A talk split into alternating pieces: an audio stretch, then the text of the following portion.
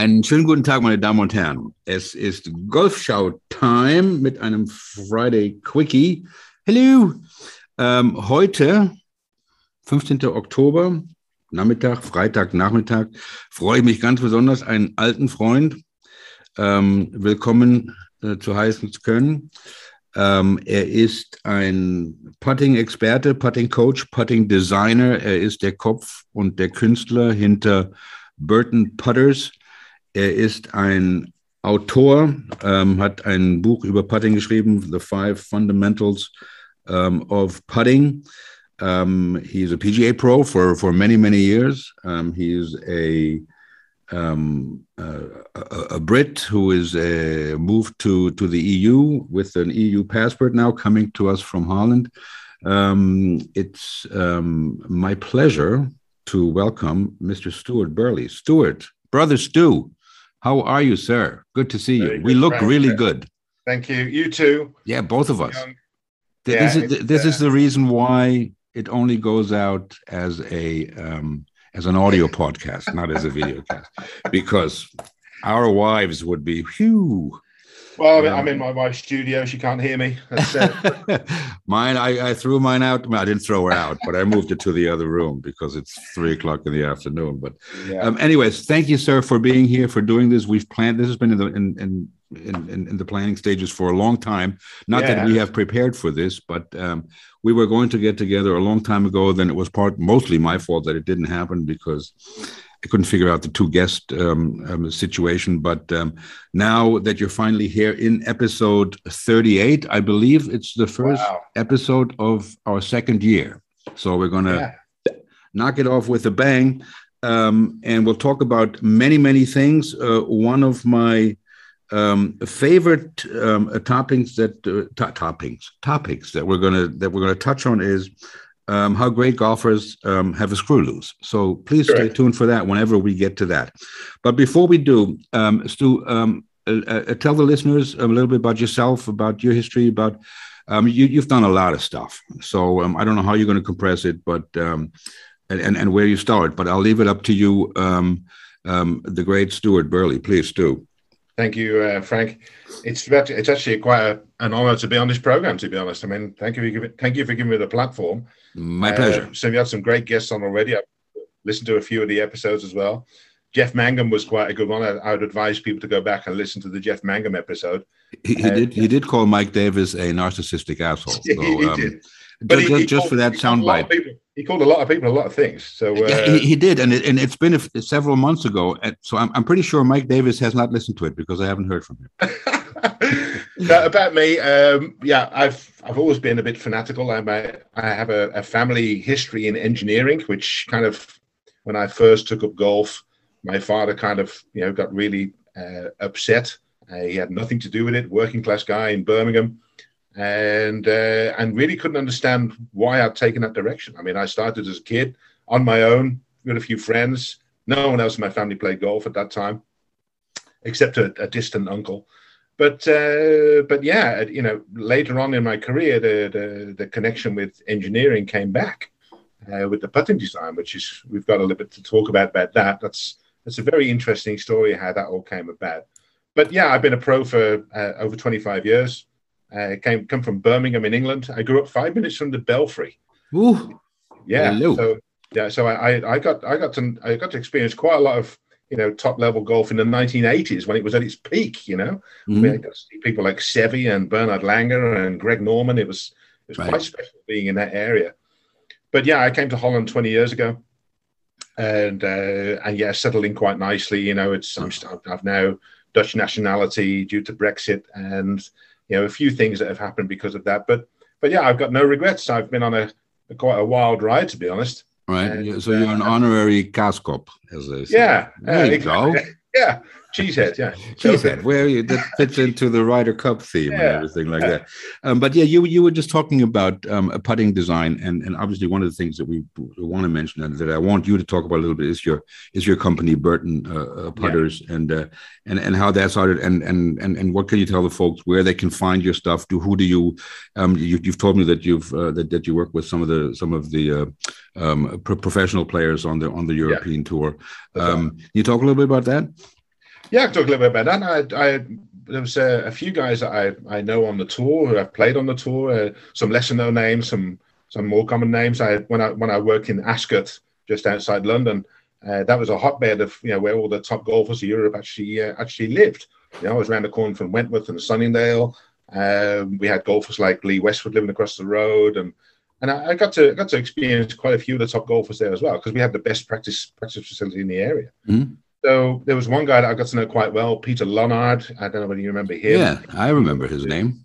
Yeah, he went on some great things in America. He's now on the senior tour, right? Champion tour, I should say. Uh, very interesting character, especially with putting, uh, because he he made a lot of money using the long putter. Uh, right. But, but, he, he used to come in every week, and you know he'd, he'd, buy a new putter. You know the old putter was in the bin, and then he'd uh, he'd, he'd, snap that in two, and uh, he had a terrible thing with putters. But he basically had a he had a problem with his vision, and uh, and he had a distortion with his vision. So mm-hmm. eventually, the, the long putter was the only thing that would work, and he he ended up making quite a lot of money with it. So uh, that that's that's that was one aspect to it. I think which is quite incredible when you see someone who gets so much success uh, uh, by having to go through one specific way of actually putting. Mm-hmm. But I've, I've come across quite a few putters on the top. Uh, one of the, the best putter I've ever met in my life is a, is a guy called Tom Whitehouse, hmm. and he's a relatively unknown player. Uh, he actually won the qualifying school in 2007, and uh, and he, he spent about I think 10 years going backwards and forwards from the Challenge Tour. Had won quite a few times on the Challenge Tour, and then oh, never never quite broke through on the European Tour. Mm-hmm. But uh, but when he was 17, he was the best putter I've ever seen in my life. And he actually said two years ago when I when I last saw him, he said that when he was 17, he actually believes, uh, and uh, and and I, I believe it too. He was the best putter in the world mm-hmm. at the age of 17. Mm-hmm. I've never seen anything like it. What what makes a good putter? Well, certainly not having a, a, a perfectly textbook technique. Mm-hmm. Because Tom Whitehouse, for example, he had this he had this pigeon-toed stance. Uh, mm-hmm. He used to put the face on the backswing, open it on the follow-through, and he actually used to regularly hit his left foot with his putter mm-hmm. after he'd hit the ball. Hmm. So he'd clip his foot with the putter.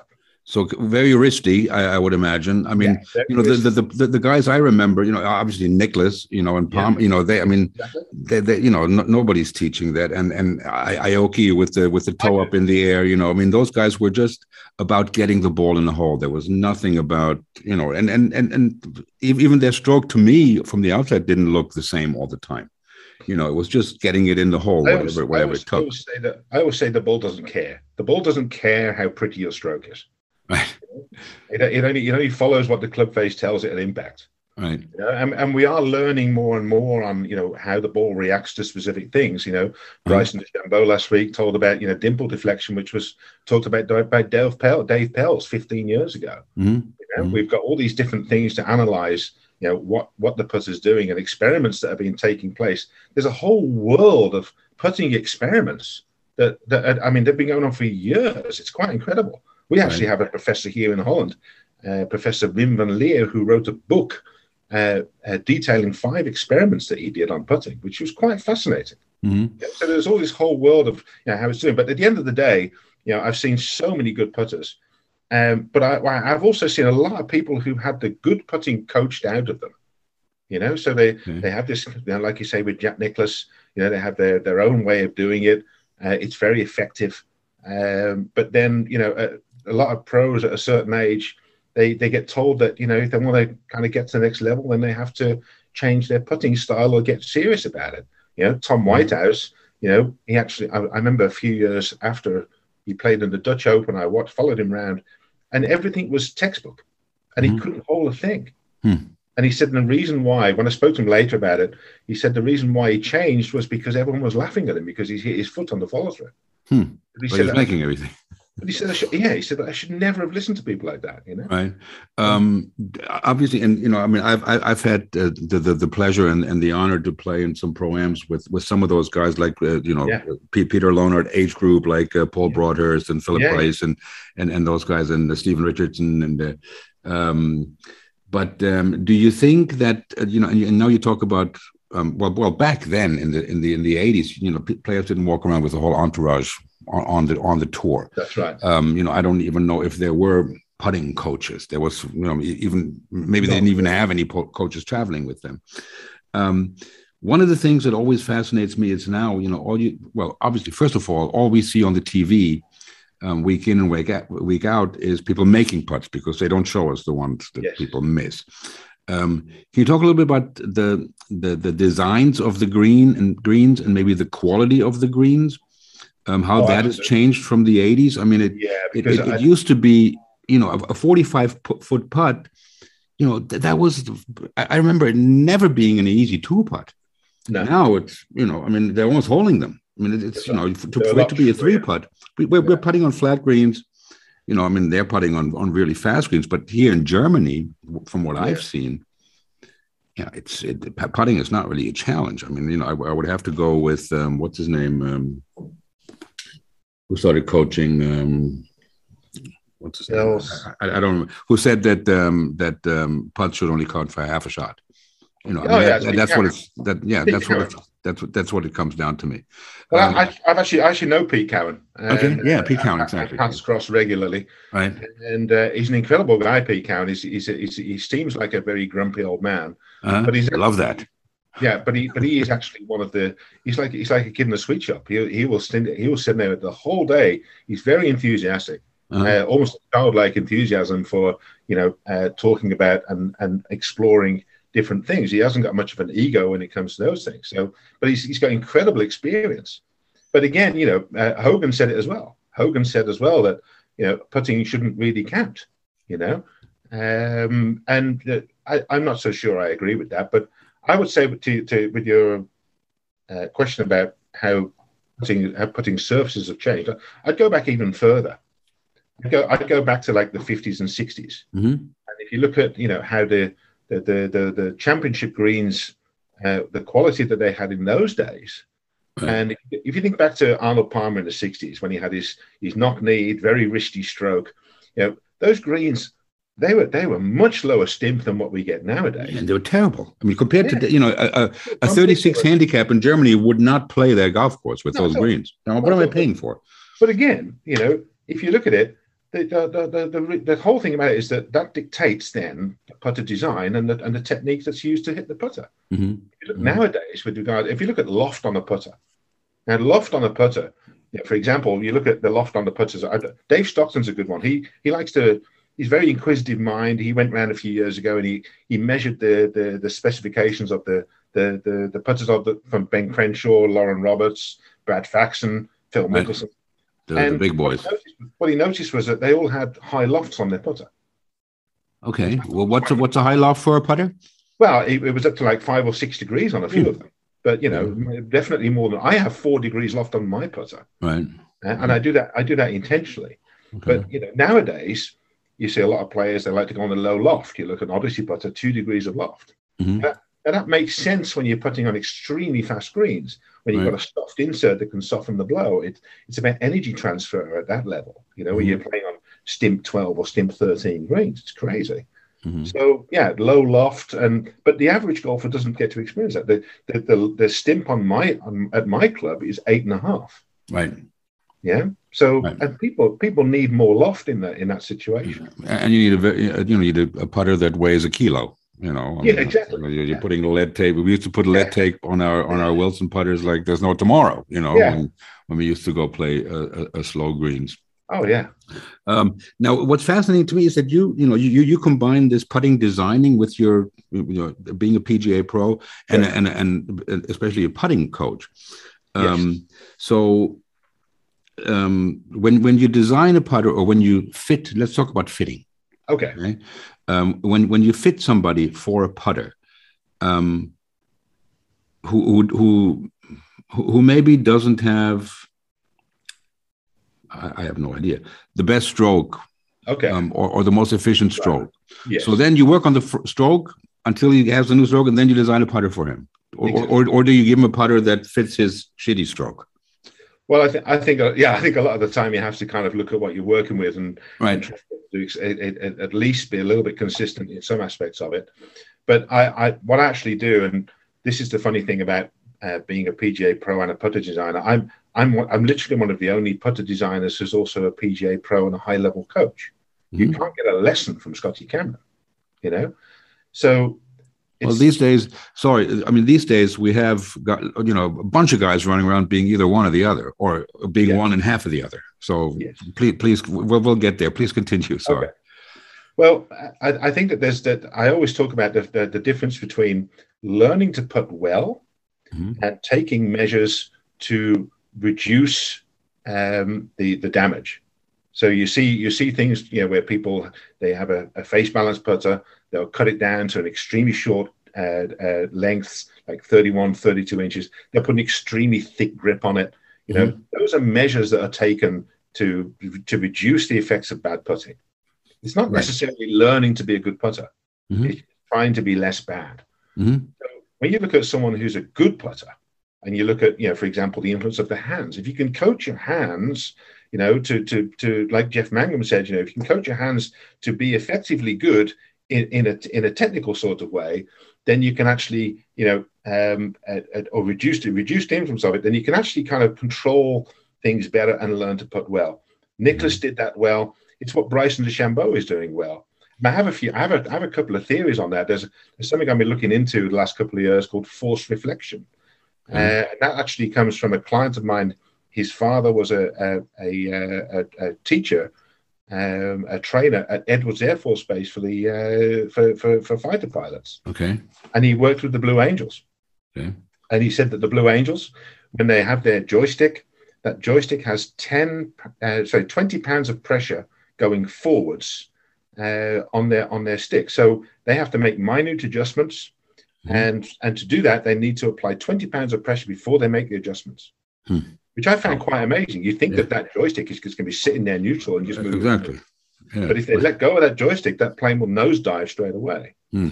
And I thought, and I, and I, thought about how it affects how it affects how it affects putting. And I, I think I thought that Bryson DeChambeau you see how he's locking his arm into place. He looks very mechanical. I mean, exactly. that looks, you know. What he's doing there, what he's doing it, he's he's actually reducing uh, the rate of club face rotation uh, to zero.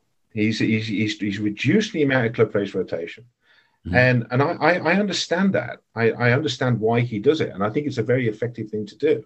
Mm-hmm. Whether it's right for all putters, all people to do it is another story. Right. But there's certain things that can actually help that um, are encouraging you to work well instead of actually trying to put less badly. Right. To, to me, it looks like it hurts what he does when he puts. Yeah, it does. You know, it's like, yeah. But, um, I mean, um, you know, and and and you, you mentioned Jeff uh, Jeff Mangum, you know, who, um, yeah. who, who who will tell you that the guys on the PGA Tour can't putt. Um, wow. Yeah. Uh, but um, you know, if if we talk about um, the, the, the normal uh, weekend golfers like myself or or the guys uh, that that that run around the various clubs in in in, in Europe, um, from what I've uh, uh, noticed, not only with with the putting, but you know, with, with the long game as well, they take a few lessons. They go out on the course, they try it. And it doesn't work. After a couple of weeks they're back to exactly what they were doing before. Yeah, yeah. Um, so when you when, when you when when you fit somebody with a bad stroke for a putter yeah. um, is that what does that feel like? Well I, I, actually i don't believe people to be bad putters all the time. mm. A lot i know a lot of people say i'm a bad putter but i don't, I don't see that as being very fair i think mm. there's a lot of people out there who could be very good putters but they just haven't really given themselves a chance yet. So you see, there's a mental aspect to it. There's a, a thing of, of, of self belief, um, and I think that if you if you judge yourself too quickly or too harshly, then really you're kind of you're setting yourself into a trap of believing you're a bad putter. Mm-hmm. But I mean, I mean, I, I'm, I'm pretty sure, Frank, I could do a couple of things with you that that might help you just kind of uh, get a just change your mind just a little bit. Mm-hmm. I think that's that's for most golfers too. I think the average golfer they, they genuinely think that they're they're, they're, they're bad at certain things and to judge themselves too harshly. Where really, I think there's a there's there's great scope to become a good putter. Right. Well, well, most of most of the players my caliber, um, um, and you know, I the, the older I get, the better I was. Yeah. Um, but um, um, you know, most of us who, who run around, let's say, you know, from a I don't know, from a six handicap to an eighteen handicap or twenty four, yeah. whatever, twenty four handicap, whatever it is, um, you know, um, um, speaking for myself, of course, but also hearing it from a bunch of buddies um, who are in that same range, um, we do a lot of these things really just um, as rituals or out of habit without really knowing what we're doing, crouching down behind the ball. Yeah. You know, plumb bobbing before yeah. um, aim point came along and those exactly. kind of things. We do them because we see them do it, but you know, we're, we're, sitting behind the ball trying to read the putt, maybe you know, hold up the the, the, the putt yeah. to plumb bob it, but we're really not sure what we're looking for. You know, sure. um, and um, um, um, I'm, I'm I've, I've no problem with going into something really important, feeling like you're not prepared because you're never fully prepared. But um, yeah. but I, th- I think it's just a lack of knowledge. Um, when I started playing golf in the 80s, there, there were no putting coaches in yeah. clubs or in you know that that just wasn't there. You you just did, you know. I mean, I saw that the, the you may, you mentioned Dave Pelz. He he just came out with that putter that Bernard Langer uh, used. That was at three with the three balls, right, three yeah. actual golf balls yeah, right. behind the putter. Um, you know, I, I, had a hard time figuring out whether a Titleist Bullseye or um, you know some kind of center shafted offset, some mallet like a zebra ram zebra or what. I, I couldn't even figure out what what type of putter matched my stroke or was Correct. best for me. You know, and then one doesn't work, you pick up a new one. It's like a honeymoon. Oh, this one works, and then you know oh, sure, that kind of stuff. It, it, there's really no logic to it.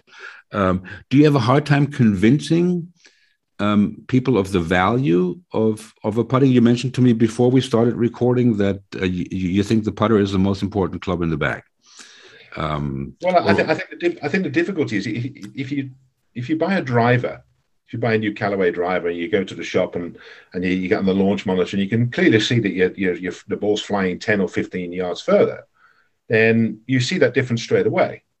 But if you if you t- if you get a putter and you you get a new putter and you go out and you play and you, you take one putt less on average in every three or four holes, you're not you're not really seeing the difference that quickly. It doesn't it doesn't really stand out as much. So you know, getting 10 or 15 yards on the driver, you see it straight away. But just slightly improving your putting, it, it's hard to it's hard to kind of quantify that sometimes. And mm-hmm. and it's not and, and you know how golf is played. If you're hitting a lot of greens, you know, you can leave yourself a lot of long putts. If you're missing greens and you're chipping, you're leaving yourself some short ones. Right. So we're not really always fair in our judgment of how well we've performed. Mm-hmm. You know, you can go out there and miss a few greens and chip and put well and think, oh, my putting was good today. But then again, put yourself, you know, under a lot of pressure by hitting a lot more greens. Mm-hmm. So mm-hmm. it kind of it kind of it, it, swings and roundabouts in how people process information. I think that's right. how it's done. Right. Yeah. Well, I mean, it's you know, it's it's. I guess the difference is you know, um, good putting uh, is defined as getting the ball into the hole, yes. um, or you can define it. Man, it was I was really rolling it well. It just they just didn't go in. You know. Well, Mark, Mark Broadie in his book. I don't know if you read that book. Every shot. I've not. He wrote the. He was the. He was the guy who invented the shots gained statistic. Mm-hmm. And he brought the book out a few years ago. It's a fascinating book for me. I mean, very boring book for everyone else to read, but uh, he just goes straight into the statistics and how we build the statistics and and and, and analyze the statistics. And he he in a, to, to, to cut a long story short, the book was basically he determined that with putting, if you have less three putts from over eight meters, like 25 feet, if you can just reduce that just very slightly, uh, and at the same time just increase the very at a small at, by a small percentage the amount of putts you get in the hole between one and two meters. If mm-hmm. you can just improve the statistics, then the average golf an 18 handicapper can reduce his score by four shots. Mm-hmm. So I thought that was quite incredible to mm-hmm. get reduce your an 18 handicapper your average score by four shots just by getting a little bit more uh, higher, a better percentages in those two factors. Mm-hmm. Mm-hmm. And that's that's where most golfers need to focus. Right. Um, now, um, Burton putters. Um, can I buy one of those? Well, here's the thing, Frank. I've, I've got the last. I've, I've, got the last fifty putters mm-hmm. for the moment because the putters were made in England. Okay. Uh, my, my, putters were produced in a factory um, in Weymouth, a factory called Sumac. And Sumac works in Formula One for McLaren and Williams. Okay. So it's a very high tech factory. Uh, they, they, basically they, they have a lot of international customers in many different things. Uh, their their their thing is that they have the highest level of engineering knowledge and uh, uh, uh processing technology. So when they when they took over production, it was a is a fantastic thing in 2014. But funny enough, this this this company in Weymouth in the south of England, a lot of people who work there are pro Brexit. And I was mm-hmm. quite surprised. I thought it, it's strange for a company that has international customers to be pro Brexit. And but yeah, I mean, you know, I saw it coming from a long way away. You know, and the end of, at the end of last year, I'd been doing the putters for seven years, sold quite a few putters, done quite well with it. And then all of a sudden, I, I just I realized that there's the, the, extra costs, the extra problems that come along with Brexit. I've just drawn the line under it for a short while. So mm-hmm. I've got the last 50 putters for a while, and then I'm going to see where it, how, where it goes to in the next in the next few years. Right. Well, it's a super cool name, number one, Burton. I mean, that, well, it's a combination. Of, it's a combination of my surname. The B U R comes from Burley. Okay. And the T O N comes from my best friend, okay. Uh, David Poulton. He's quite a legend on Twitter. David Poulton. His uh, his, his tag is Dogleg Par Three, and he does he does yeah he does the historic yeah, if you look on Twitter, dog leg par three. yeah, dog leg par three. He, nice. he he calls me up and he said, "I've just been followed by Jack Nicklaus. You know, I've just been followed by Greg Norman." And he puts he puts the coolest historical photos on uh-huh. Twitter. Uh-huh. Oh, I got to check that out. I used to be on Twitter, but I think they kicked me off. Yeah, um, I never signed back on. well, yeah, who needs them anyway? But um, uh, but no, it's it's Burley and Poulton. So uh, and he was the number one club fitter in Spain. Okay. Uh, and now now he's in St Andrews. Uh, but, but yeah, great. Also a great influence when it came to the uh, uh, the, the, the fitting aspect. So right. right. the concept, he you know we discussed it quite a lot. You know, in Spain with a few glasses of wine. Right. That's so, the best yeah, ideas come up. Yeah, exactly. So it's uh, it was a very cool thing. But the, the, the whole thing about it is that I was the first person to commercially produce an adjustable hosel for a putter which meant okay. that you could actually change the lie angle, you could change the offset, you could oh. uh, you could adjust various aspects of the putter. You could swap it, swap the shaft and, and grip for a different option if you wanted to. Uh-huh. Uh, just change the balance of the putter as well if you wanted to. So right. it's a very cool concept. Um, okay, let, us talk. Uh, uh, let's talk maybe to some of the folks who are new to the game. Um, yes. and, and and especially about um, putter design and and and, and putting. Um, the grip Yes. Not not you know not this fat DeChambeau, but our hands on the club. Yes. Um, the the the, the type um, where where the shaft goes into the into yes. the head, whether it's a center shafted or whatever the the heel shafted, whatever you call that. Um, and then the design of the head, the mallet. Um, is there some kind of where you can put that in some kind of not necessarily order, but into some kind of um, drawers where what fits what type of player. Yes, there are a few things where you can basically go uh, very quickly. Is if you can find someone who has. And, a, and excuse me, before you continue, the length of the shaft, obviously, the length of the putter would be my. Yeah, well, what you've got is you've got the you've got the static fit, which you know you have someone who's very tall, and you know they're gonna they, they're gonna they're gonna generally need a slightly mm-hmm. longer putter, that the kind of thing. So you can work out a few things from the static aspect, you know, regards to lie angle and length. But I, my, but the biggest thing for me is the dynamic fit. And what, what I find with putting is that putting is a very unnatural way to aim at a target. If you look at all of the target sports, how we aim at the target is more directly and more, um, a, a, a, you know, straight down the target line. So we we we, we approach the target from uh, from the from the target line from behind, and we always have our eyes on the target. So when you look at putting, we're standing on the side of the target line mm-hmm. And we're looking downwards instead of at our target. Mm-hmm. So I always liken it to holding a rifle down and, and, firing a rifle while actually holding it sideways and looking at the rifle while you're shooting. It's it's a very unnatural way to do it. It sure is.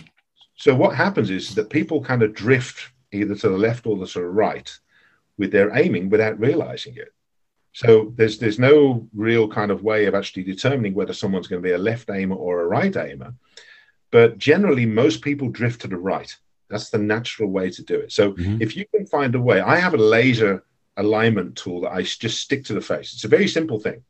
I just stick it on the face, and you can see with the laser, and you can see exactly if someone is a few degrees to the right or to the left, or just even slightly to the half a degree, you can see it. Uh, so if someone is to the right, then basically what a, a, a, a center shafted or a face balance putter is generally going to be their preference. Mm-hmm. And there's a reason behind that. We can go deeper into that. But if someone is a left aimer, then they're going to generally be favoring a, a toe hang, huh. heel shafted putter. Okay, left aimer meaning the the low side of the hole, the amateur side of the hole. Um, Depends on which way you're going from, but but it's generally yeah, of course. But but some people some people like to kind of get a putter that fits their eye. Mm-hmm. Also very important, you know. But if you and and different things can affect that. So a a line on the back of the putter. It's just all about getting that putter to sit behind the ball Right. and aim exactly where you think you're aiming it. See, see, that's important for me. The way the putter, you know, the way it looks and the way it feels when it sits behind the ball. Yes. Is is is, is that just complete um, a a bullshit assumption on my part, or is that actually of value? No, it is a value because there are certain aspects to it as well. I, I started, I developed a system which I call the plus minus system, and that whole system is based on blue and right aimers. If you're a left aimer, then you're minus. If you're a plus, then you're uh, then uh, if, if you're left, you're a minus. If you're right, you're a plus. And there's no right or wrong. If you look at the top players, there's certain players who are extreme minus and some players who are extreme plus. You get right aims. Henrik Stenson is a right aimer. Okay. Uh, Phil Mickelson is, you know, if you if you turn it around as right-handed, you know, he's also uh, he's a left aimer. I- i- Is, is that a natural thing or is that intentional? From the, is, is that does that have to do with eye, I think some, I think dominance? I, I don't understand that. Yeah, it's it's hard to it's hard to find. That's why there's so many experiments going on to do it. But there are there are certain things you can do with regards to your eye position above the ball. Mhm. If you think of Justin Leonard, Justin Leonard, his eyesight, his eyes were very much inside the ball, uh, very much a, a, a left aimer, uh, very much someone who who liked a, a toe hang heel shafted putter. Extreme minus, you know. So and and a very good putter. Right. So there are certain things that you know, regards to lie angle, the standard the standard length of a putter is 34 inches. Okay. Yet Basically, the guys on tour they're all using 33 or around about that around about that length. hmm There's a few at 34, but you know, the average length of a putter on tour is 33 and a third inches. hmm Yeah, the lie angle on tour is around is between 69 and 70 degrees. Yet the standard lie angle is 71. Okay. Now, you have to understand that whole list, what I said about plus and minus, there are other things as well on that list that you see one or the other. So when you look at how that, if you look at a flat lie angle, if you're a plus, you need a flat lie angle. The last thing you want as a plus golfer is an upright lie angle. hmm Yeah. And when you when you, and when you see someone like Chevy with the toe of the putter in the air, Chevy was very much a minus putter. Yeah, and and that that fits well with minus. hmm But we, we can go into more detail on this, but yeah, it's fascinating. but Fascinating. there are patterns. I, I see patterns all the time with people, Okay. and I can very, I can very much see within a few seconds this person is definitely going to be a plus, or this person is going to be a minus, and Mhm. then work around that, work around that thing. So sometimes I change people from one to the other. hmm Yeah. So you see a you see a minus golfer who's got a a, a, a two ball putter, and you think well, that's that's and he's not very happy with it, you know, but he just brought it because his friend got one, you know. Mhm. So it's there, there Yeah, are some, exactly. there's, Yeah. there's some very strange reasons why people are using the putter that they're using. Right. Yeah, I'm using a women's putter, like whatever that. There's a lot. My old boss, one of the best putters I ever saw, Wilson TPA putter. Yeah, I, Yeah. I, well, I love those uh, those those TPMs, those those ball. Yeah. Jesus Christ, Oh, those those were good. Those black ones. My Oh yeah, God. Um, got.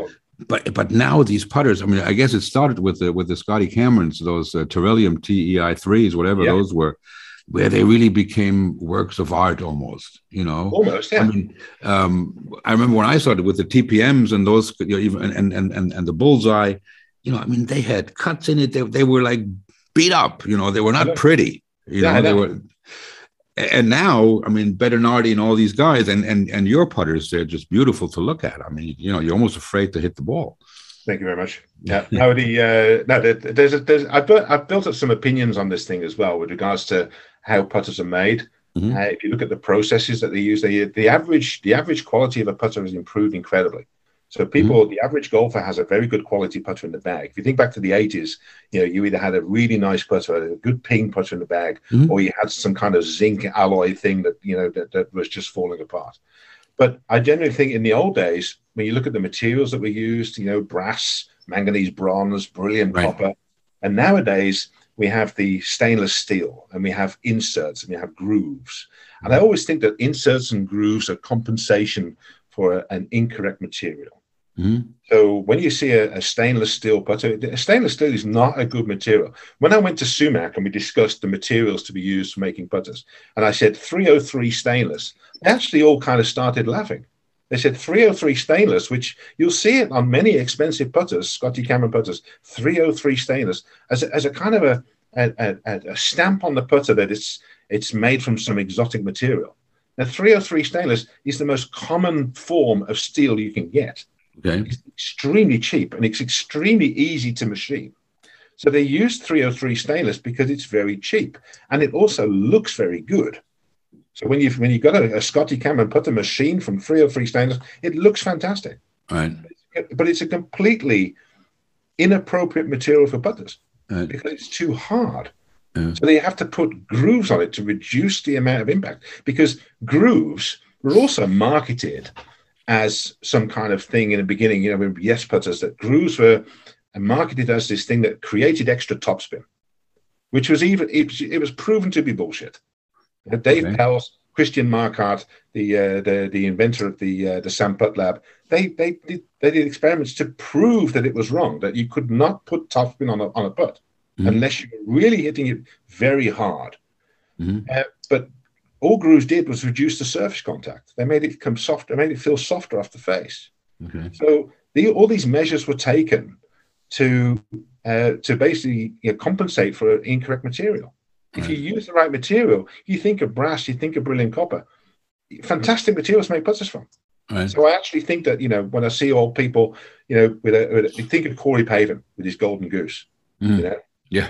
uh, Sam Snead also golden goose. Mark McNulty golden goose. The John Letters golden goose from the '60s. You know, Yeah. three of the greatest putters ever to play the game using the same model of putter, a very simple brass bladed putter. Right. Right. Yeah, I love it. Yeah, yeah, it's it's it's it's it's, it's certainly fascinating uh, Yeah. how, how all that works. Um, I want to I want to get your thoughts on number one on banning of the long putter or banning of the anchoring, whatever that is, Yeah, um, and then there's something that's always been a sore in my eye is that uh, this uh, standing putter that's um, around. Yeah. I know that uh, John Smoltz, the uh, um, Atlanta Braves yeah. pitcher, used one in some event. Ernie Um, Els is using it. Is he? I Yeah. mean, you know, it's legal for tournament play by the R&A. How can they make a club that takes one of the skills of putting, namely aiming, out of the equation? How can they make that legal for tournament play? Well, my my uh, my take on this is, you know, how many great putters or good players out there are actually using it? There's there's not many. If you look at the directional force putters from the from the uh, the lab golf, you know the uh, the, the very very good concept, but great putters and great players are not u- not really using it. Yeah, So I think anything that helps the average golfer is I'm I'm all for it. I think there's there's a lot of people out there using the uh, the, the long putter because they haven't really no other choice, and and I, and I think I, I think it's fine. I I was never I have never had a problem with uh, with with anchoring. Me, me neither. I mean, those are you know, I, I the, the guys that I know that started using the long putters, and I know guys before before the long putter actually was mass produced, Yeah. who took an old putter and taped you know a piece of shaft yeah. on, on, onto the grip to make it into a long putter. These are guys who were good golfers who were just struggling with the flat stick. Exactly. They would do anything you know Exactly. to get the to, get- to to to become better putters, and then that's taken away from them, and something like the standing putter is made legal. I'll tell you one thing: um, if I ever get hooked up with a single uh, who who who plays one of those standing putters, I'm not playing with them. No, no, exactly. No way. I always say as well. What I do, I actually look at uh, some old guys, and in England, you know, for example, we always play for money. You know, so Right. everyone puts money on it.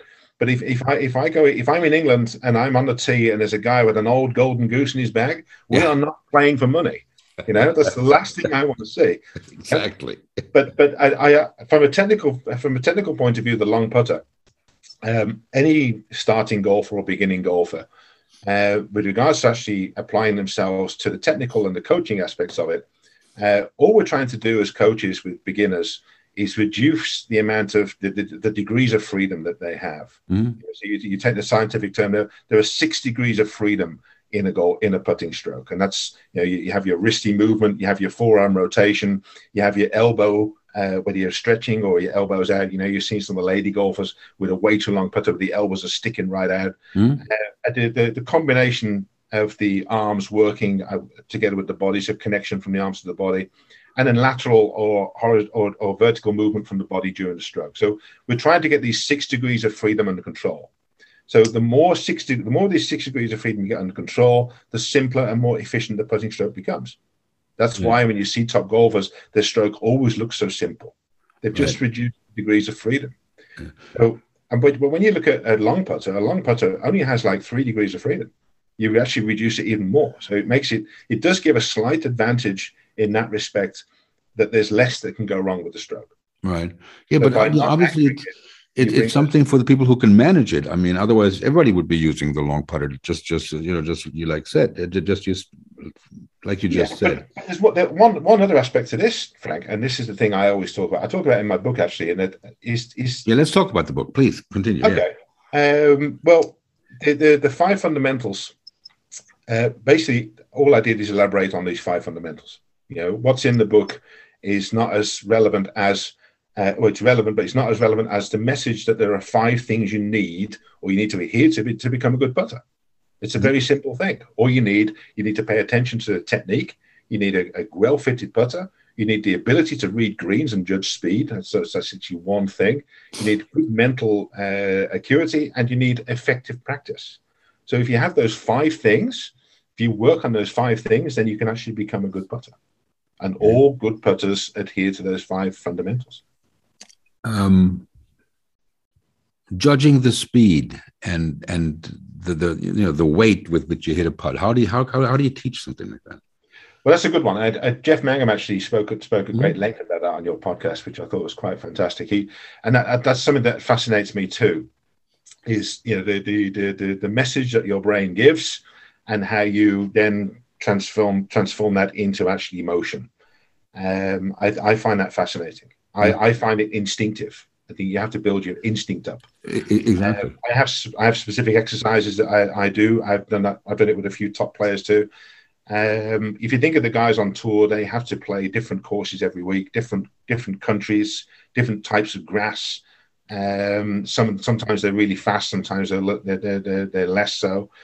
Uh, so yeah, just adjusting to it. I find when I go to Spain, for example, you know, I I have to spend at least half an hour doing mm-hmm. my, my my calibration exercises to get used to the speed. Right. Do but, the yeah. do the pros um, mess around with their putter setup when they go to different uh, different places? Have different grasses or things like that, or yeah, they... generally they, they, you'll see you'll see that they will they will change some aspects. Some players will, some players won't. Right. Um, but generally, you know, you will see some people, you know, applying themselves in different ways uh, because of that. And and I'm fascinated by uh, the the uh, certain principles that I have. Uh, I have certain principles that I try to develop, in, you know, in my in my junior players, in myself as well, and good players. And I think it's always it's always fascinating to see how you can increase the uh, the difficulty on the practice green in preparation for in the course. So I always find that people, the average golfer, doesn't really practice effectively enough to to deal with the situations on the course. Mm-hmm. Mm-hmm. So Here's a question to you, Frank. Yes, please. When you when you go to the practice putting green, right? How many ball how many balls do you take with you? Um, I take three. Everyone takes three. I've seen this. I've asked this question to so many thousands of people, and everyone says three. Why? Why is it three? I take a sleeve. I don't know. There you go. You take a sleeve. I think it comes from the sleeve, but basically, generally, people take three balls. So, how many balls are you allowed to use on the golf course? One. One. So you give yourself three chances. Yeah. And I always think that that when you when you go on it, when you those three balls that you take, the first one is just kind of you know an experimental kind. Of, let's see what it is, and then the second one you start to realize you need it on the first one. Mm-hmm. First ball, I take one ball and I and I look for the the most difficult putt I can find on the green. Mm-hmm. Yeah, the mm-hmm. biggest slope there, the, because I learn more from that than just three balls from on a flat putt from ten feet away. Right. Right. Yeah. I mean, the first one you discovered thing. The second one, you know, you know yeah, I, I that's that's. A, I, I never even thought about that. Yeah, it's, it's a but weird it's, thing, isn't it? Yeah, it's, uh, and everybody takes three. Yeah, exactly. I'm but taking one next time. taking one, and if it doesn't work, I know where you live. There will be more swearing, but uh, yeah. No, but uh, that's see, those are the kind of things that. Yeah, um, simple exactly simple you know and and i watch it now and i've talked about it on the podcast before nobody cares my daughter who's seven uh, just started playing and i saw some I, photos yeah. when i watch her on the putting green yeah. it's exactly that you know i mean that yeah. instinct you know she'll look at the hole and and she'll almost um, you know, and, and and and her pro is great. It's a, a guy by the name of Simon Trent from uh, yeah. from England who uh, who is who is absolutely terrific with the kids. Yeah. Um, and and it's kind of like you know the, the the technique. She has no technique, right? But all she's focused on is the distance and how hard she has to hit it. Yeah. In order for it to get there you know? Yeah. and and it's it's it's it's unbelievable um when you, and, you um, play games? I, I that's the thing I, I, my my two daughters play as well. They're 13 and 15 right. And they've been playing for four years. And for me the, the most important thing i gave my kids to someone else at first. I didn't teach them myself. Okay. I just wanted to make sure the most important thing for teaching kids is that they is that they they genuinely uh, enjoy going to the golf course they start asking you can we go and play golf Right. You know, that's that's what I wanted with my kids. I wanted to to get so enthusiastic that it, they just couldn't wait to be out there. And I thought if I start teaching them myself, now I become this kind of bossy father who right. Know, they, they kind of got, start getting pissed off with. But I got them started. I just wanted to get around the course in with fun, having fun and yeah. enjoying themselves, just the way I did. Yeah, exactly. That's that's what I did with her. I took her once just to you know, we have these schnupper, what a schnupper day, whatever you can go. Yeah. And I said, look, you know, this is something, and she knows that, you know, that I have something to do with it because, you know, she always wants the TV when I watch golf. Yeah. Um, and, um, and I said, look, you know, if you like it, you can come back every week. Her first, her first question was, is there homework? Yeah. Yeah, exactly. There's no homework, um, and and and and she loves it. You know, now when I'm out of town on the weekends, you know, my wife takes she she absolutely loves it. She does it by herself and um, and I also decided immediately if she's going to do this, I'm not going to, you know, I'm, I'm going to turn her over to this guy Simon. I like him a lot. Yeah. You know, he knows what he's doing, yeah. um, and and that's what she's doing. You know, he's he's a he's a there's a reason he's a pro. You yeah. know, to teach her how to um, how, how, to hit the ball and and and and how to how to do it repetitively. I you know I I couldn't do that. That that that um, brings us to to another topic um, which is always fascinating to me when I'm in a situation like this, whether I take a lesson or like my daughter, the first thing I ask these guys, these pros, is, you know, how, how, how good were you really as a player? Um, you know, I mean, you're, yeah. you're a pro. And I've noticed that here in Germany, and there's a bunch of pros running around and, you know, nothing personal against anybody, but, um, um, completely different than what I than what I experienced in the states. But there are guys um, who haven't broken 75, you know, who at best were like a four handicap, oh, who are walking around as pros. Yeah. And and and that to me is just wow. Because if you know, and and everybody knows what Lee Trevino said. You know, uh, you you said it to me earlier. Um, I'm not taking a lesson from anybody that um, that that can't beat me, um, or whatever the exact quote was. Yeah. Um, but um, you know, I I, I want to know how, how how good this guy was, you know, how, how good he is, how good a player he is, who he who he um, taught the game to. Um, well, not necessarily well, who, but I think, I think, a lot of it stems from the uh, the background and the and the history of where that person actually kind of did their training or where they come from. I mean, in England, mm-hmm. if you look at the, the, the, the sheer rich richness of the of the sport, you know, the, how many clubs and how many people it's it's supply and demand. When I first came to Holland, there were very few pros in Holland. Right. And there was there was a massive line of people waiting to get their GVB, you know, there to get their license to play golf. Mm. So in England, when I was in, it was always a difficult sell. Got lessons in England. You have to sell lessons. People come into people and say, "I've been playing for 25 years, uh, and I, and I need a lesson. Never had a lesson in my life, but now I need a lesson." And I was like, and I say it was kind of some kind of pride, you know. And and then you think, I say, well, what's your handicap? And say it's like 24. And after the lesson, I say, I should have done this years ago. You know, so there's there's people in England who've never taken a lesson, been playing for a long, long time. You always have to sell sell the idea of lessons. Mm-hmm. I came to Holland, and everyone was wanting to learn golf. You know, waiting in a queue with a seven iron in their hands, and not able to get on the golf course till they'd taken the course's lessons. And there were few, there were too few pros. Right. So suddenly, the supply and demand, the the, the Dutch PGA suddenly pushed through and, and, lowered the barriers and certainly suddenly pushed through a hell of a lot of people to, to, to train as professionals. So the average quality of the pros, they just wanted to get people out there teaching. So right. you had a lot of guys out there who couldn't really, didn't really know what it was about. But at the same time, in England, I got coaching. I got, I, I had a, I had a very special training in my, in my training. I got, I, I came into contact with some amazing people, and mm-hmm. I didn't realize, I didn't realize it now looking back how amazing my training was the quality of the pros I, that influenced me when I did mm-hmm. my training. Um, but yeah, it's lost on the Dutch. You know, they they come to a course in Holland, and I'm having to teach them here as to what a good pro is. You know, right. when I when I, started my new, new club in April, and there's a guy he's a plus handicapper. He's a plus one handicap. Right. And they came in, and one of the first comments I got, you know, typical Dutch directness, they turned around and said, "Well, you know, uh, Richard's a good player. You know, said you're just a pro." And I thought, well, what does that mean? You know, you, you think, you think I, as a pro I can't play? So I insisted that I I, I take part in the club play in the in the stroke play championship, and I and I beat the guy by ten shots.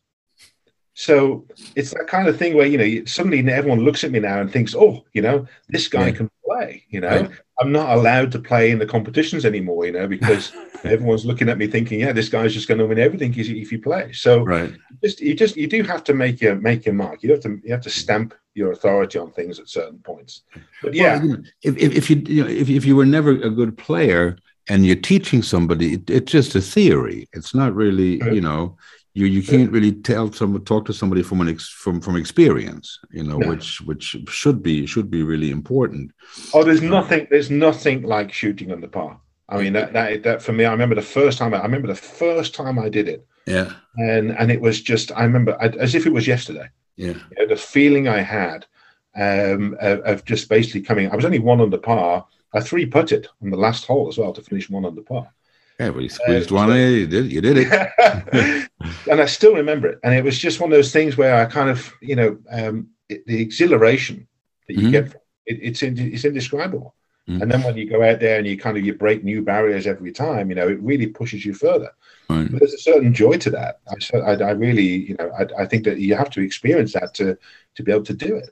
But and and um, that that's one and in order to appreciate it, you have to have some kind of oh, knowledge oh, yeah. of the history of the game and and, and, oh, and what wow. it means. You know, yeah. um, you know, um, I, I don't know how it is in Holland, but in Germany here, I see it. You know, when when when the young guys, you know, the teenagers, 14, 15, 16, you know, yeah. that that, that want to become the hot shot.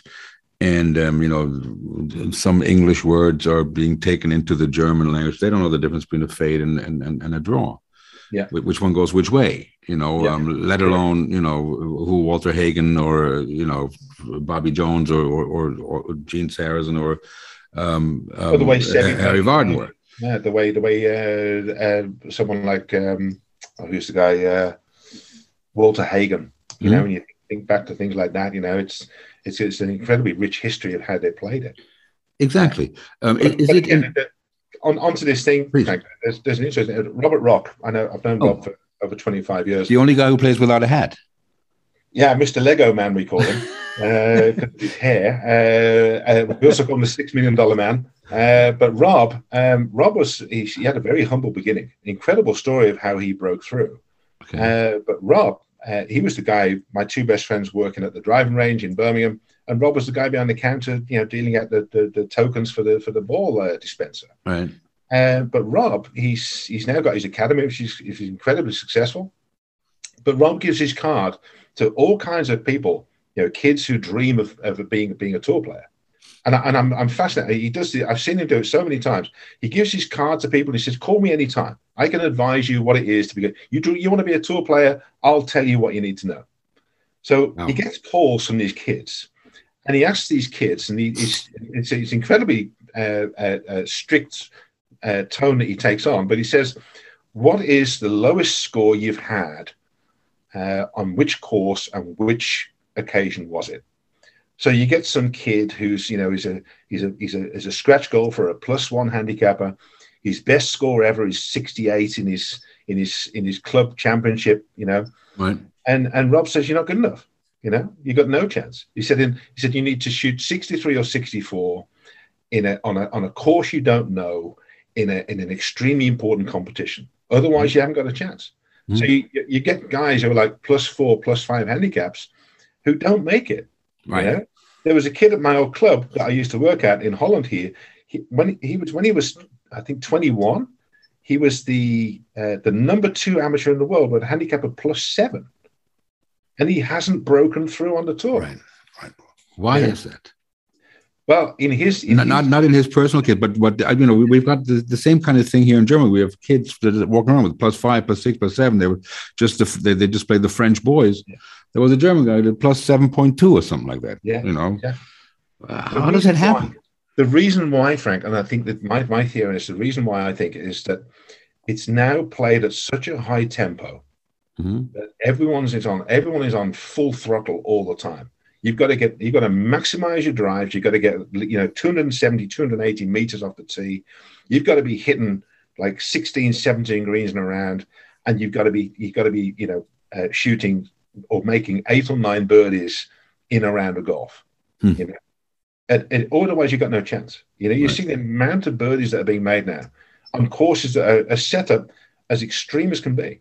You know, mm-hmm you got you got 500 yard par fours now where you know people are people are hitting drives and wedges in you know and, right. and seeing it as a birdie chance right. when i was a kid you know i was playing on courses and if you had 440 yard par four that was a brute oh brutal yeah know? now it's nothing yeah it's amazing. The ball's going further. The drives are more forgiving. Right. But um, in, in in Holland, they also have this uh, like um, well, I, well, I know the, the pros everywhere, the PGA pros, the, the the playing ability test, the PAT is part of that. I don't know how yeah. some of them pass it, but let's talk about the, the the, the very very beginner before they're allowed to play on the golf course. They have to take yeah. pass some kind of test. Like yeah, we have it here. We call it Platzreife, where you have to take some lessons and you have to pass the test about the rules. They have that in Holland. They do and yeah. and I find I find it incredible you put people who have no experience on the course under pressure, yeah, mm-hmm. know mm-hmm. to know the rules to an to, a, to a, an incredible extent, and to then actually have to play it to do a playing test to prove that they can actually play golf before right. before landing on a golf course. I find it I find it weird, you know. Yeah. I, I, mean, they don't have it in England. They don't have it no, in, in, in, the states. I mean, it's something you, to me that's totally foreign you can go on a public course in England without ever having hit a golf ball before, yeah. and you can buy a set of clubs and you can go and play. You can. You don't have to bring your clubs. As long as you don't kill anyone. After a few months, you've got your own way of playing it, getting around. You know, right. and it's easy accessible. It's a working man sport. Lots of courses. Right. You know, it's cheap. It's easy. Right. You know. Right. But yeah, um, is that um, and and I've been ragging, you know, not not because of the recent uh, Ryder Cup um, uh, thrashing that we got, the whooping. Um, yeah. But but even before, um, and and I've um, I've I, I, talked to to my friend Mark, I think on the last podcast that yeah. in, in '79 when uh, when they um, made the team from GB&I to a Europe team. Yes, okay? that to me was yeah. that that to me was a um, um, um, a, a, a, demand of the big continental golf federations to produce right. Ryder Cup players on a regular basis. Yes. Which Germany, France, and Italy have not done. We've produced two Ryder Cup players since 1979 Bernhard Langer and Martin Kaymer. Two. Sweden has produced 10 since then, or 12 or something like that. Belgium said too. Um, then we have, and, and you just talked about, and, and you know, I, I don't know how big the Dutch Federation is. Um, I, I, I would imagine it's one of the smaller ones, but uh, um, you know, you, you, talk about kids and, and juniors, and, and they're terrific golfers, no question about it. I'm not ragging on them in any way. Um, who walk around with plus five, plus six, plus seven handicaps. Number one, because they're playing a shitty golf course. Yes, that's you know, with no with, with slow greens and no undulations in the green. That's how they get that handicap and um, you know, having lived abroad and you know, in, in, in the Middle East, German tourists, you know, German handicaps don't travel well. There was nothing more exciting for us than to play for money with a German tourist. I mean, that was like they had like ATM tattooed to their forehead. that's the way. That's the way it seemed to us. Um, you, you being a pro, um, how how do you see now? Let, us talk very contemporary about about the Ryder Cup um, and and not about Harrington and, and Stricker about the selection process, but um, and and you as a as, as a pro do that yourself. Um, do we have a problem in Europe with bringing juniors to the game, developing good juniors to a level where they become players? I know that you know. And, I, think, and, I, I, think I think certain attitudes in certain countries do matter. I mean, in Holland, I I, I see that kids play golf as a second or a third sport. Mm-hmm. You know, in England, golf is played as a first sport, mm-hmm. you know? and and I think that's a that's a big attitude problem. I want I want a campaign to make golf uh, be accepted as a first sport, you know, uh, I've actually I've had some weird comments. I mean, where the club I'm at at the moment is also a hockey club. They have three thousand hockey members.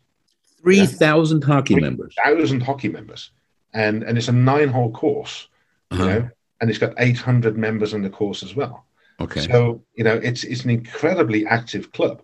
Right. I see it as a breeding ground for talent. But you know, uh, I had some. I had one guy. Um, here's a great one. I had, I had, a kid when I first started there. He was hitting his seven iron, you know, over 170 meters. Mm-hmm. You know, it was crazy. 14 years old, and absolutely smashing this thing to the end of the range. And you know, a great looking swing, but very homemade, but an incredible hockey player too. And I said to I said to him, I mean, for me as a as a as a teacher, you know, you see a kid at 14 with that kind of talent to hit a ball. And I said, look, I said, you know, if you want to kind of, you know, get him involved in, in more in golf than in hockey, then, uh, you know, we've got some potential here. We can make something of this kid. I can see it already. He's got all the building blocks to become a good player. His mm-hmm. father turned around and said, no, I said, that's not going to happen. He said, uh, and he, and he said, I always think that, you know, he said, I always see that when, a, when I see a kid who's good at golf at the age of 14, I always think there's something gone wrong with his childhood. Hmm. I thought, wow, you know, that that's that is some you are really kind of pushing against it here. You know, I just let the kid play golf if he wants to. You know? Right. Right. So there's, there's, there's certain barriers. I think people look at golf and don't take it seriously. You know, in, in Holland, but right. but yeah, I think uh, and and and and the Dutch Federation they've got this system now. They've been trying. They've invested so much money over so many years in trying to develop young talent, and we're starting to see the fruits of it now.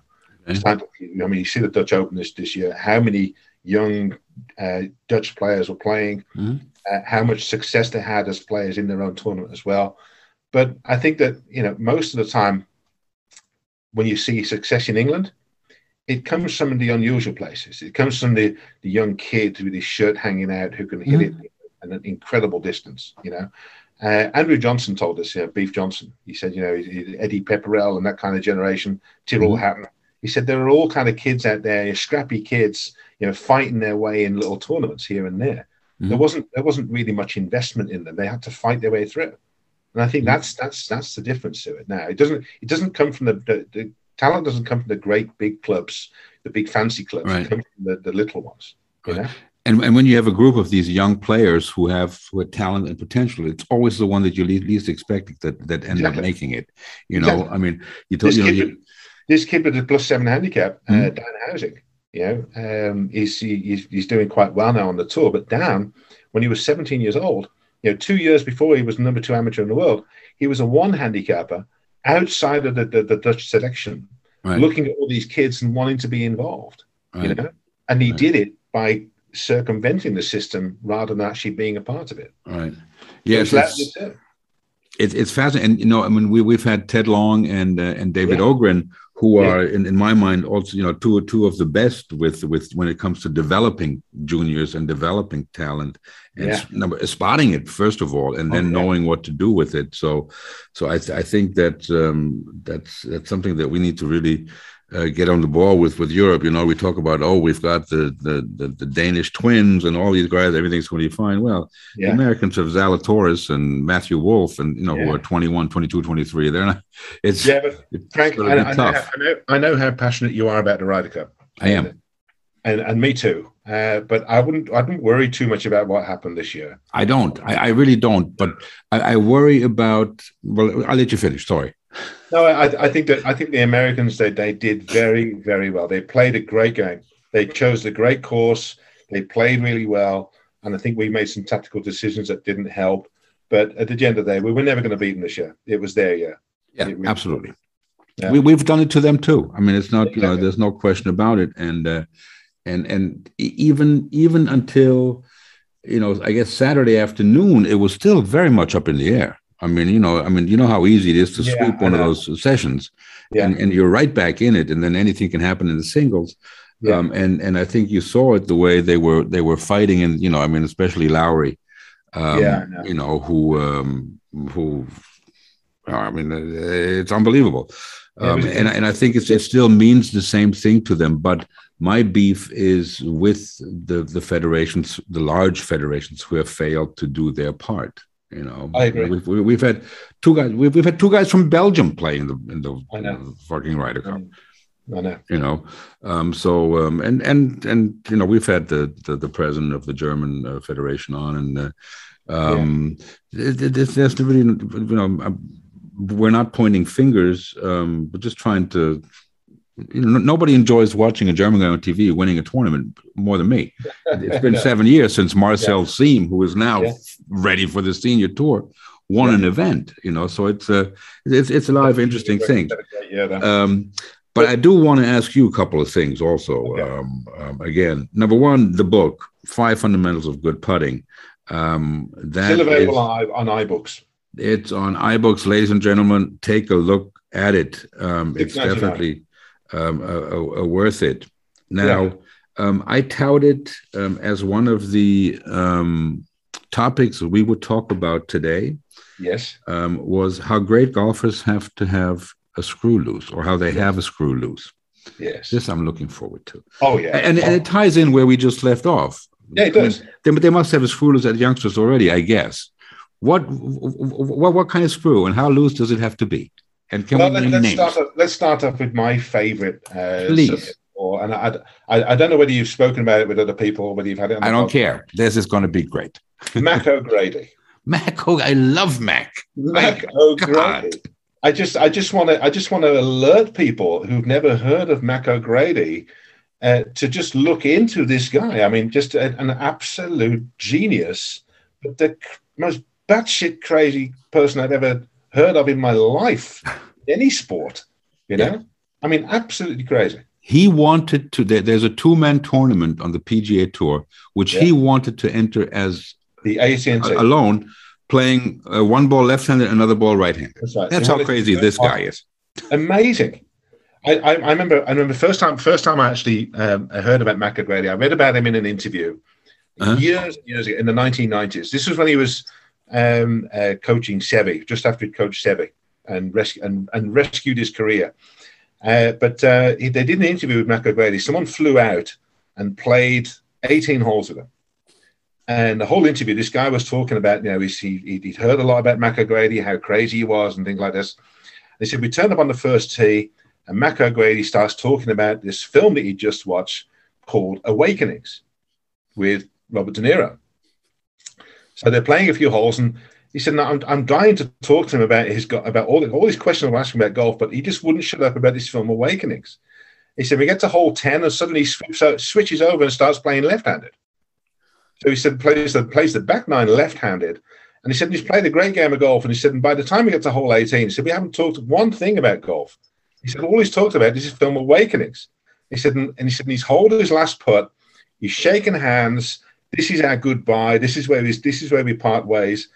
And he said, and he, and he said, and he looked into Mac O'Grady's eyes, and Mac O'Grady just looks at him and with tears in his eyes, shaking his hands, and at the end of the film, they all go back to sleep.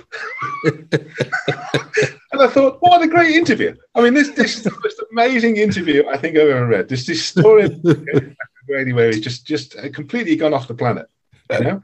It's, and, and Rob Rock, Rob will tell you he had he had three days with Mac O'Grady that changed his life. Wow. Yeah. Um, and and Rob uh, to this day, you know, he's a massive Morad fan. Um, it's the source. You look at Mac, you look at Morad, Mac right. O'Grady system that he developed. You've got stack and tilt. You've got Sean Foley. You've got Mike Bender. You've got all these all these uh, uh, uh, derivatives of his system, which are you know extremely successful in their own right. Mm-hmm. But he's he's the and Bryson DeChambeau also you know using the golf machine as his, which was the reference that uh, Mac O'Grady used as well. So right. yeah, I, I, love the Mac O'Grady stories. And there's some there's some crazy ones out there as well. Yeah. Brilliant. How about on the European side? On the European side, um, well, Seve had the screw loose. uh, my my favorite my favorite person I, in golf ever. Seve is my number one person ever. I saw him in the flesh a couple of times. Right. amazing things that I saw from him. But again, you know, everyone had a story about Seve when he died. And some yeah. of the some of the stories that came out were just completely batshit crazy. Yeah. I mean, fantastic, great yeah. stories. You know how competitive he was, how how much of an asshole he was on the course. Right. Yeah, but and at the end of the day, everyone still loved him. You know. Yeah. Yeah, yeah, I, I remember. You know that this is exactly, You know, I remember. I the the first golf tournament I went to was the Open in St Andrews, and I think it was '85 when he yeah when he won. 84. And and Yeah. um, and I think Bernard Langer was in the hunt for, for quite a quite a bit of that tournament. Um, and um, you know, rooting so hard for Bernard, uh, just being new to the game, you know, a Yeah. couple of years. Um, I, I couldn't really enjoy, you know, Seve's dance on the 18th there, but um, Yeah. you know, like watching him and and and then what he ended up meaning for Europe, you know, was just incredible. You know, Oh, it was just incredible. I mean, he he put us on the map, and uh, and and he was that good-looking swat. You know, I'm playing from the parking lot and and and, and things Yeah. like that. Yeah. Um, you know, one of my favorite um, uh, uh, golfers on the European side is Freddie Jacobson because Oh yeah. um, you know he, he he plays like a five handicap who has the Yeah. best round of his life every day. I mean, it's great. You know, I mean, you look at him on the range, you're like, I can beat this guy. You know, I remember Jacob him once turning around Jacob, at the that as well. And uh, uh, uh, uh, Jacob is also, was, I know he's not born in Germany, but he's German right. nationality. But Jacob is also a very similar character. Yeah. Gets it down. He's a he's a he's a real scrapper. you know? Right, exactly, and they know how to get the ball in the hole. I remember Freddie Jacobson once at the at the U.S. Open at Shinnecock um, on some par three. I think it was in the practice round. I'm not really certain about that, but he turned around and looked at me and he asked me if I had a sister. Like what?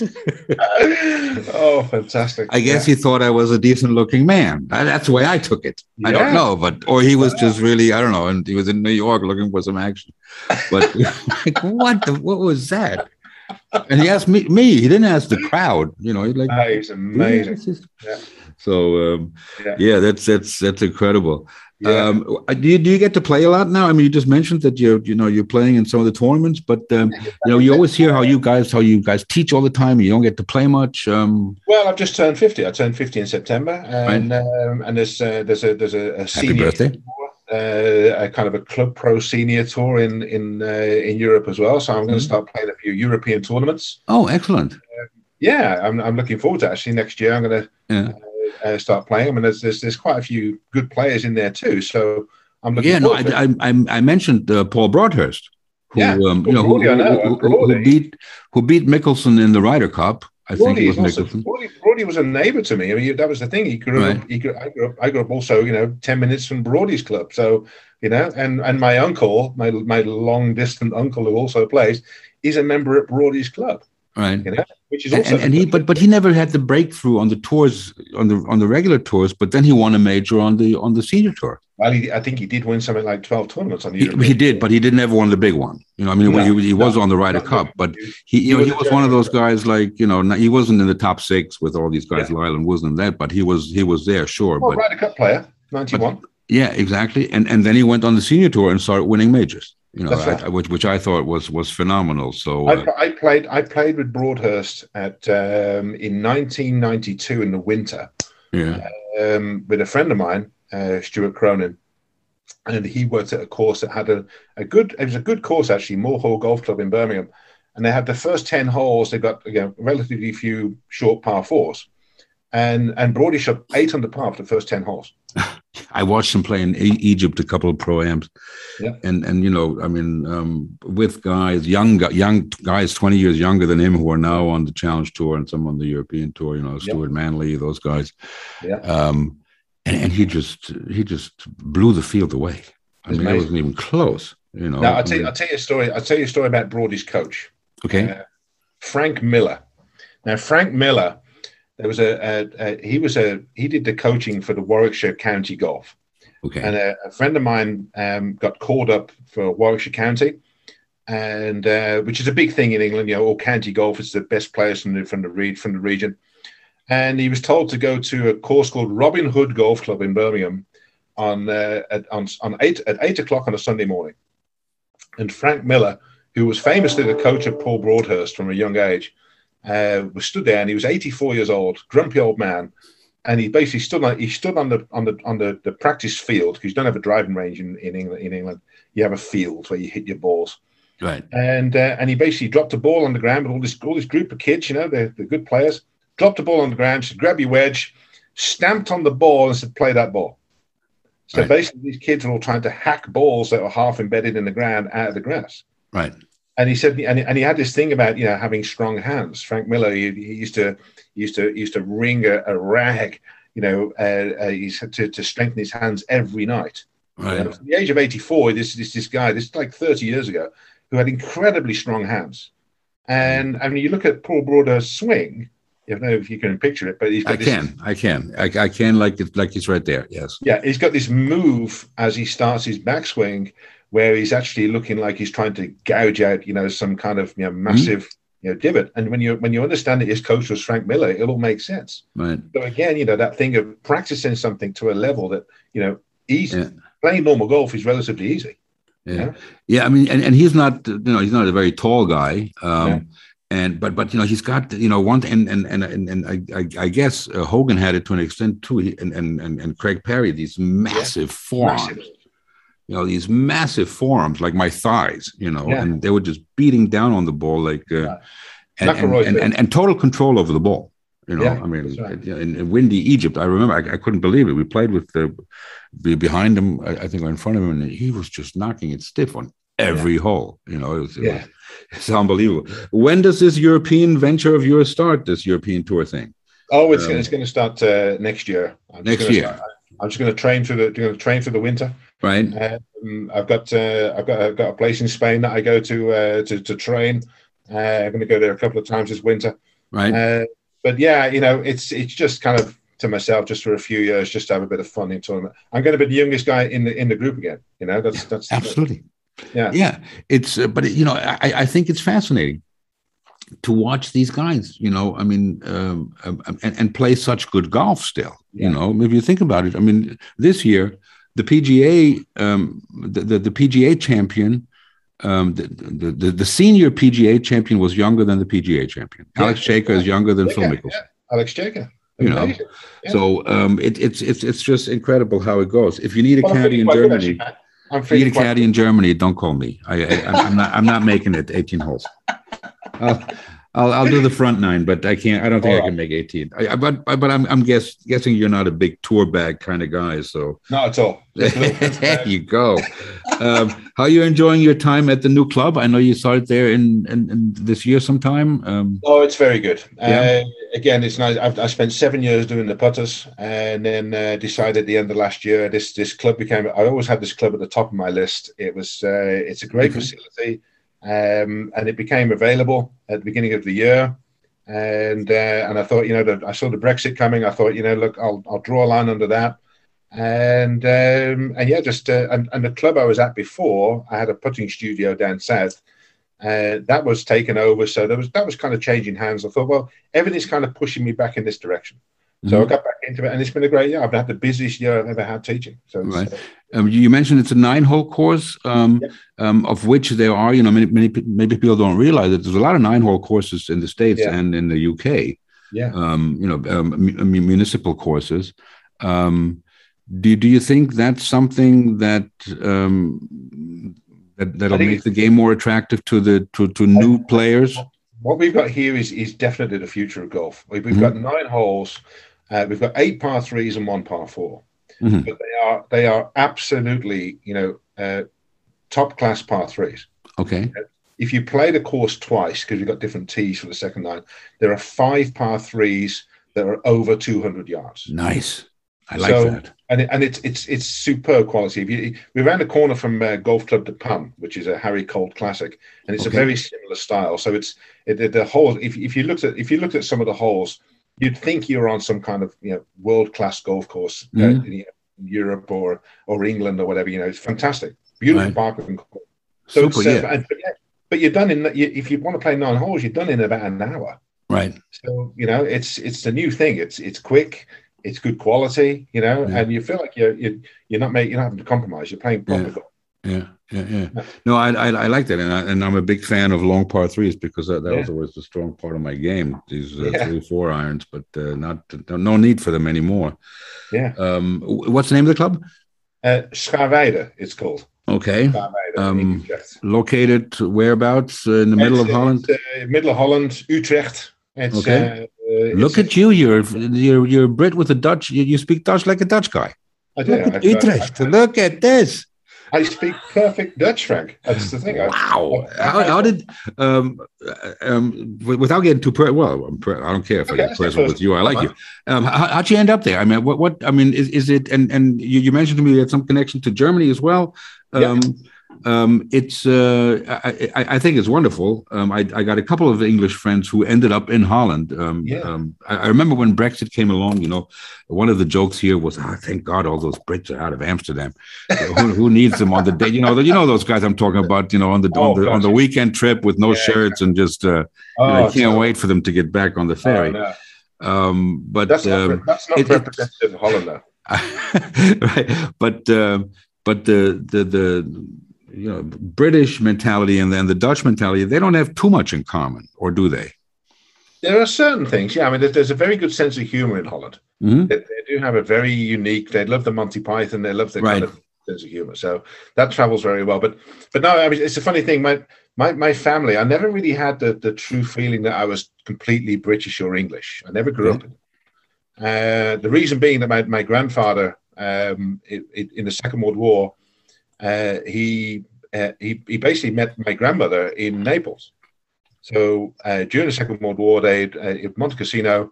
Um, my grandmother uh, as Italian as you can get. I mean, mm-hmm. the most Italian person you could ever meet. Uh, my father was born in Naples in 1944 during the war, and then afterwards, my my grandfather was stationed in in Hamburg.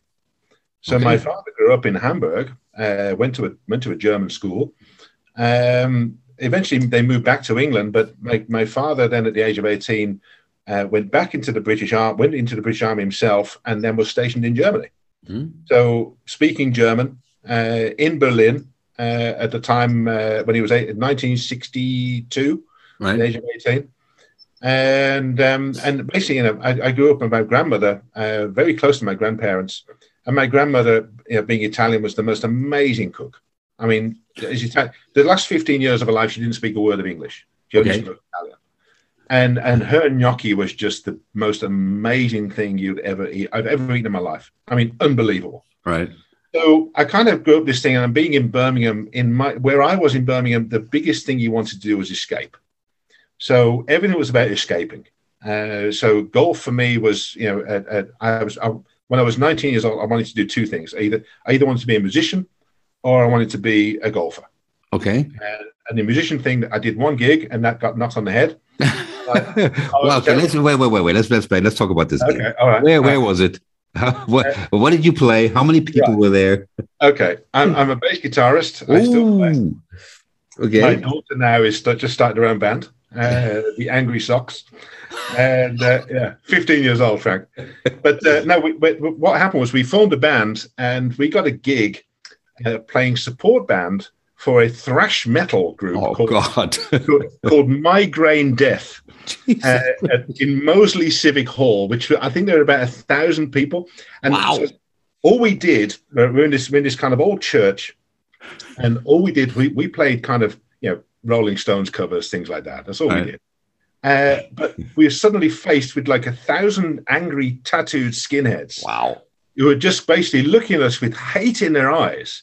You know, why are you playing Bryan Adams? You know, we want to listen, we want to listen to thrash metal. You know, so kind of I didn't. I had the least fun ever in my first ever gig, and I thought that's it. I'm done. You know, it was a sign. It was a sign. You know, and then I, I got my first golf job straight after. You you're belting out "Summer of '69." oh, it was horrible. Uh, it was horrible. So golf got lucky and got you instead. That uh, that's uh, yeah, that's, that's yeah, a pretty good deal. Loss was golf's gain. Yeah.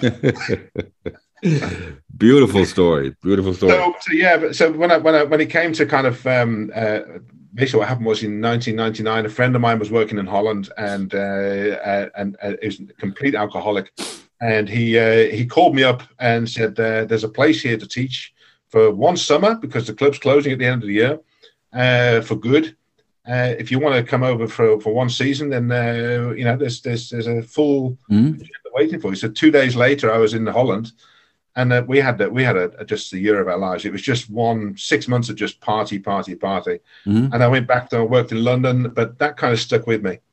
and then my, my best friend came over uh, to work in Holland, and right. I joined. Uh, and the rest is history. Six months later, I met my wife. So yeah. Go. And now we're 20 years later. Yeah, it's great. Um, just, uh, you know, and, and that's that's hilarious with the yeah. with the metal right. Migraine death. Migraine death. I don't. I don't know what ever happened to them, Frank. But uh, I, I, don't, I, don't, know if they made it. it. But, but, yeah. that, that might be worth looking up for the next show. um, but uh, um, on on a serious uh, or a somewhat serious note, um, I just read an article about um, how how how big and how powerful powerful Troon Golf has become. The number of employees 20,000, 30,000 yeah. associates worldwide. You wow. went completely the upper uh, the, the other route of yeah. independent. Um, is that um, is, is, is an outfit like Troon Golf, who managed my, most of the courses I played in the Middle East, are managed yeah. by Troon Golf? Um, is that a good thing for the sport? In your opinion, to to have outfits like that? Um, um, well, they you know they they they supply. I, I know some of the good things. Um, for example, um, they they run the the only green course in in Jordan. Yeah. And um, they, you know, they brought one of their pros in from I don't know Qatar or, or Dubai, an English guy, obviously. Yeah. Um, and um, they ended up um, training the first Jordanian PGA pro in England for I don't know how many years he okay. went there. You know, so developing local talent for yeah. for the game. Um, um, but but all the courses are kind of like very similar to me. You know, it's kind of like the resort experience, which um, I'm, yeah, I'm, I'm, a bit worried about how, how we're going to go uh, uh, sustainability and and and, right. ecological friendly. I think that's that's mm. where we've got to look at soon. And I think that could, that could be that could be an aspect to it that you know could either kill it or make it uh, mm-hmm. maybe make it even stronger.